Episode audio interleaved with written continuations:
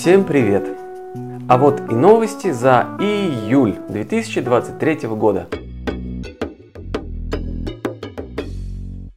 С налоговиками теперь можно будет взаимодействовать не только с помощью их приложения – ну, например, налоги физического лица, но и обычного приложения госуслуг либо портала госуслуг. Наконец-то эти два сервиса как-то друг с другом интегрируются. Первое время, а, очевидно, можно будет не все документы отправлять с помощью госуслуг. Чуть позднее все допилят, чтобы можно было делать все то, что позволяет обычное приложение для взаимодействия с налоговиками. Санкции санкциями, но удивительно, что государство расширило перечень офшорных зон, то есть это тех мест, где есть льготный режим налогообложения, и эти места договорились друг с другом не раскрывать информацию о проведении финансовых операций. Очевидно, что это делается для того, чтобы как-то защитить э, участников сделок, чтобы э, нельзя было иметь доступ к тому, кто же все-таки какие деньги куда переводит, потому что бизнесу, бизнес, понятное дело, выкручивается как может, а понятно, что в любом случае это связано с движением каких-то денег между странами. Любопытно, что раньше в этом списке было 40 позиций, а вот с июля этого года 91 страна считается офшорной зоной. И при том, что сюда включены многие европейские страны, например, там Бельгия, Великобритания, Германия, Венгрия, Греция, Италия, США, Канада, Япония. Все это, конечно, удивительно на фоне спецопераций и санкций. Немножечко подорожают лимонады и всякие сахаросодержащие прод... всякие напитки, точнее. Государство устанавливает акциз, образно говоря, на сладкое, а именно на сладкие напитки. Эм, там не, не сильно дорого, чтобы вы понимали, из серии 7 рублей за 1 э, литр. Всякие соки, нектары, э, какие-то молочные продукты с сахарами не задействуются в этой схеме повышения. При этом есть оговорка, что этот акциз не коснется сферы, когда напиток приготавливается непосредственно в сфере общественного питания. То есть в кафе вам замутили какой-нибудь ну, там, смузи с сахаром. Ну, это не на эти случаи. Для пенсионеров, которые выезжают, либо уже выехали за пределы России, сохраняется возможность э, получения пенсии и устанавливается, что ну, как бы подтвердить, что ты есть, что ты продолжаешь получать пенсию, нужно будет через госаккаунт а, госуслуг подать заявление о продолжении выплаты пенсии в соответствующем, ну, о продолжении выплаты пенсии. И как бы государство будет продолжать начислять пенсию. Трудовой кодекс устанавливает особенности там, рабочего дня, режима рабочего времени для представителей творческой профессии. А он там сокращенный, потому что ну, идет колоссальная э, моральная или там какая-то психофизиологическая нагрузка. Вот. И э, правительство утвердило перечень профессий, которые относятся к этим творческим. Там гигантский список в области кино, в общем, телевидения, там всяких театров, концертов, цирков и всякого-всякого такого. Список содержит 209 э, должностей, 27 профессий, то есть прилично. И для того, чтобы понять э, вашу должность вообще, если она в сфере творчества, вот э, все-таки должна иметь какие-то особенности или не должна, вот к этому списочку обращаемся.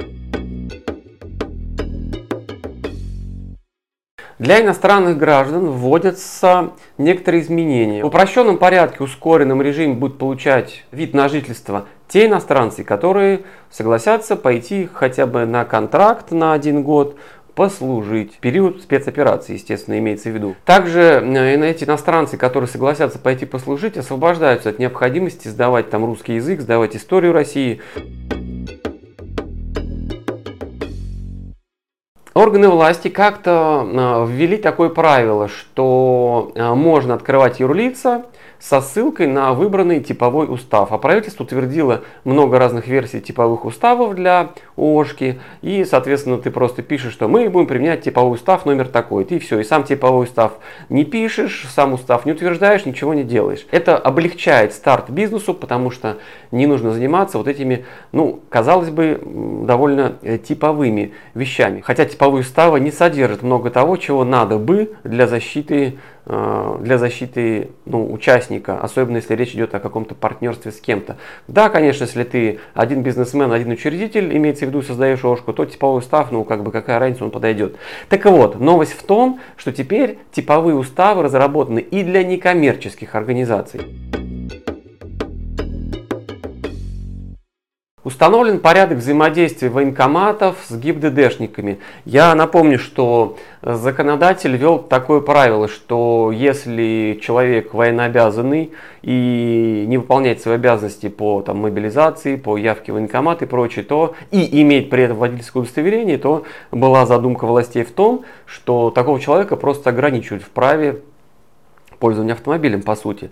И вот для того, чтобы все это заработало, установлены правила. И главный смысл правил, если отбросить как бы, ну, все стандартные бюрократические вещи в следующем, что обмен будет очень быстрый, в течение суток. Так что, как только человек куда-то там не пришел по вызову военкомата в установленный срок, то вот нужно иметь в виду, что на, через сутки об этом будет знать ГИБДД. Нужно готовиться, что автомобиль остановит.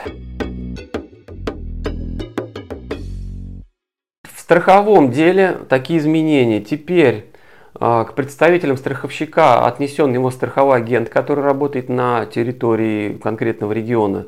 А, идея в чем? Ведь некоторые страховые компании для экономии на офисах, ну это как бы разумный, разумный шаг, да, они не открывают офисы представительства в конкретных регионах. И получается, взаимодействие происходит с Москвой, это ну, не всегда удобно и не всегда правильно с точки зрения потребителя. Но в то же время у этого представителя по факту есть немерено страховых агентов на территории этого региона, потому что ну, эти люди, которые, либо организации, которые занимаются страхованием, в то же время не являясь э, официальным представителем страховой компании. И вот власти решили, что а зачем городить огород, давайте тогда установим, что эти агенты являются официальным представителем. И, соответственно, что означает? Это означает, что э, значит, и соответствующие претензии, заявления можно будет подавать в страховую, по сути, придя к конкретному страховому агенту. Удобно, я думаю, будет всем. Также изменения по страховке следующие, что вот с июля этого года теперь в обязательном порядке устанавливается электронный обмен э, документами со страховыми компаниями по страховому случаю. Речь идет, конечно же, прежде всего по ОСАГО. Но замечу, что э, эта схема по факту уже работает э, даже с осени в некоторых страховых компаниях. Вот у меня был опыт, был страховой случай еще в октябре 2022 года, и я уже обменивался со страховой по э, их там приложению, их личному кабинету, все документы направлял, не ходя физически в их офисы абсолютно. Поэтому э, то, что вот это требование обязательности, которое оно сейчас летом, оно, ну, по сути, как бы формальное значение имеет, потому что страховым дали достаточно времени, чтобы обкатать свои программы, обкатать всю эту схему, на, как, как говорится, на конкретных примерах. И поэтому это все уже уже будет и работает у страховых компаний. А если у каких-то не работает, то это лишь потому, что они э, реально либо завели, либо схалтурничали. Изменения в гражданском процессе. Была проблема, что когда назначаешь экспертизу по, в рамках гражданских дел, то не было такого, как в арбитражах, а именно внесение денег на депозит в счет оплаты предстоящей экспертизы. Это своего рода гарантия оплаты труда экспертов. И Бывали такие ситуации, что эксперт экспертизу проводит, э, человек э, по инициативе, кого экспертиза проведена, нифига деньги не платит, эксперт обращается в суд, э, суд, естественно, выносит решение о взыскании денег, начинается процесс по взысканию денег, а оказывается, что у истца, кроме носков и зубочистки, ничего и нет. И как бы, внимание, вопрос, что за фигня происходит. И вот один из экспертов из экспертных организаций обратились в Конституционный суд, который э, рассмотрел это дело в июле этого года, э, вынес решение, сказав, что да, пожалуй, закон, который вот такой бардак создает, он неконституционен. И все-таки нужно э, какой-то механизм, гарантирующий вводить. И э, описывает этот механизм. По сути, э, такая же система, как в арбитраже. То есть сначала вносишь деньги, потом просишь назначить экспертизу. Мягенько там также устанавливает, что в случае, если, конечно, экспертиза вроде нужна, но человек там положение финансовое такое, что как бы он не позволяет себе там что-то оплатить, то экспертизу суд все равно назначает. Хотя, конечно, тоже странно, как бы, почему экспертная организация, частная особенно, да, должна работать за бесплатно. В ближайшем будущем точно ждем изменения в ГПК, который, скорее всего, перепишут с арбитражного кодекса, предусмотрев механизм депозитов а, для оплаты экспертизы. Для бизнеса немножечко вводятся поблажки, а именно в случае установки высокотехнологического именно российского оборудования э, власти позволяют списывать это на расходы с коэффициентом аж полтора. То есть, иными словами, ты купил за 100 рублей, а по бухучету проводишь, что за 150 рублей. Э, естественно, не любое оборудование, а только строго определенное правительством в особом списке, который содержит 42 позиции. Наверняка помните, что а, в новостях как-то озвучивалась проблема с коллекторами, которые слишком активно взыскивали долги с должников. Ввели запрет на то, что там какие-то вещи нельзя делать, но привлекать приходилось как бы через пень-колоду. Там и э, и, и где-то за клевету, где-то за нарушение неприкосновенности частной жизни, где-то там за самоуправство. То есть, э, ну, по-разному приходилось следствию изворачиваться. И самое это сложное, что, а, естественно, полиция, точнее, естественно, силовики реагировали только когда уже что-то случилось. И э, депутаты проанализировали, что число вот жалоб, связанных с коллекторами, оно из года в год растет. А была только административка, хотя сами, само жесткое поведение коллекторов, оно, честно говоря, ну, прям вызывало местами удивление, местами прям непонимание. И поэтому депутаты помозговали и пришли к выводу, что все-таки нельзя так себя вести вести, это слишком агрессивно, слишком опасно, и э, предложили ввести уголовную ответственность. И вот с июля этого года вводится уголовная ответственность за незаконную деятельность коллекторов. Прям специальная статья для них. Э, смысл там простой, что если коллектор совершает вот действие по возврату долга, и это все сопряжено, и это все сопряжено там, с насилием, с угрозой распространением каких-то ложных сведений, порочащих честь и достоинство. То есть, иными словами, все те вот схемы, которые коллекторы применяли. И довольно ощутимую ответственность вводят. Штраф э, от 300 до 500 тысяч, э, лишение свободы до 5 лет. Так что скорее всего, статья сработает. Но в то же время статья для коллекторов вовсе не означает, что не нужно рассчитываться за свои долги. Долги, конечно, нужно отдавать. До 1 января 2026 года на территории новых регионов вообще запрещена деятельность по возврату просроченной задолженности, то есть деятельность этих самых коллекторов. Понятно, почему. Здесь, думаю, комментарии не нужны. Для бизнеса, который занимается управлениями торговыми центрами, рынками изменения. И суть их в следующем. А, по закону а, вот эти управляющие компании, которые занимаются управлением вот этого всего дела, они раньше несли ответственность за то, если в конкретной торговой точке будет нарушение миграционного законодательства, то есть будет применен труд, понятно, иностранных граждан, которые, например, не имеют разрешения на работу, вообще непонятно откуда взялись. И была проблема-то в чем? Что э, вот этот контроль, он возможен все-таки прежде всего на розничных рынках, потому что там ну, э, действительно сама, сама бизнес-логика, так скажем, взаимоде... Э, сама бизнес-логика рынка, она предполагала возможность такого контроля. Но когда речь идет о, например, торговых центрах, такой контроль, он вообще-то, ну, объективно невозможен, потому что, ну, а как ты будешь проверять, там, какое юрлицо там кого, э, кого привлекло? Это физически порой невозможно. Теперь вот эту ответственность за, э, за нарушение арендаторами э, миграционного законодательства, она сохраняется только для розничных рынков, а для других торговых объектов – эта ответственность снимается. Из-за спецоперации, естественно, многие переезжают жить в Россию с тех территорий.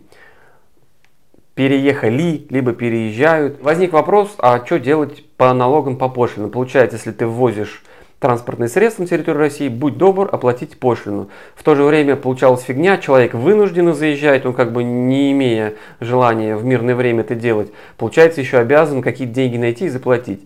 И поэтому государство помозговало сказало, ну хорошо, раз если человек переселяется, на новое место жительства. Или если он получает статус беженца э, из-за известных, из-за известных событий, то он может быть освобожден от уплаты всяких пошлин и сборов.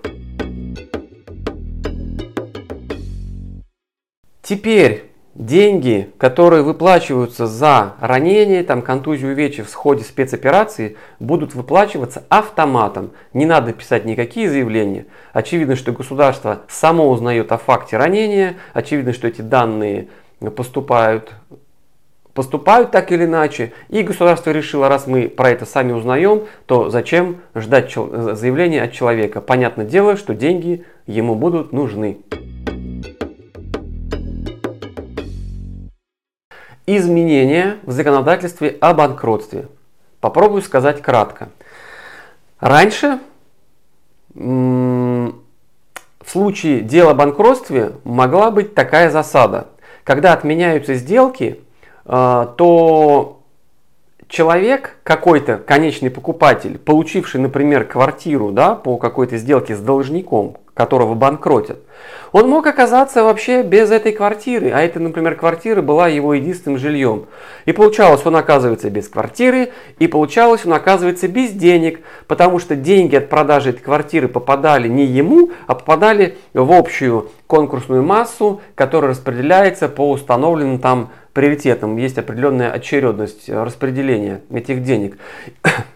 И даже если этот конечный покупатель встанет в эту очередь, то он там будет в самом-самом конце, пока всем, кто первый успел, э, не раздадут деньги, он вообще этих денег не увидел, не увидит. Человек фактически лишался жилья. А если у него там семья, дети, что делать с этим?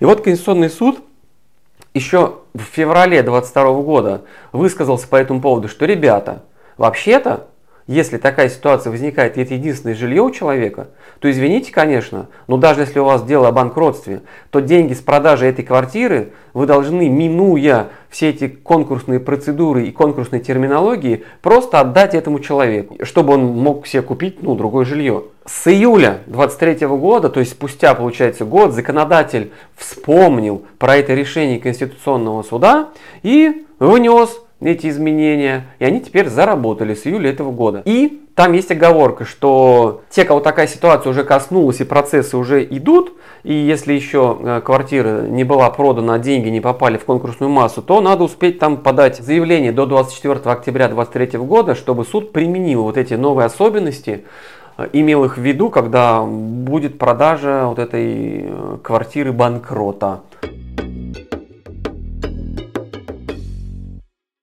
В нашей стране запрещены теперь операции, которые направлены на смену пола. Также таким лицам запрещено вступать в брак, запрещено быть усыновителями э, и попечителями детей. И если э, мужчина и женщина вступили в брак, а потом в браке один из них поменял пол, то такой брак прекращается в силу закона. Законом теперь установлено следующее – что владельцы домашних животных, гуляя по улицам, обязаны исключить возможность свободного, неконтролируемого передвижения этих животных, причем вне мест, разрешенных решением органов местного самоуправления для выгула животных. Как минимум должен быть, очевидно, поводок. На этом все. До встречи в следующем выпуске.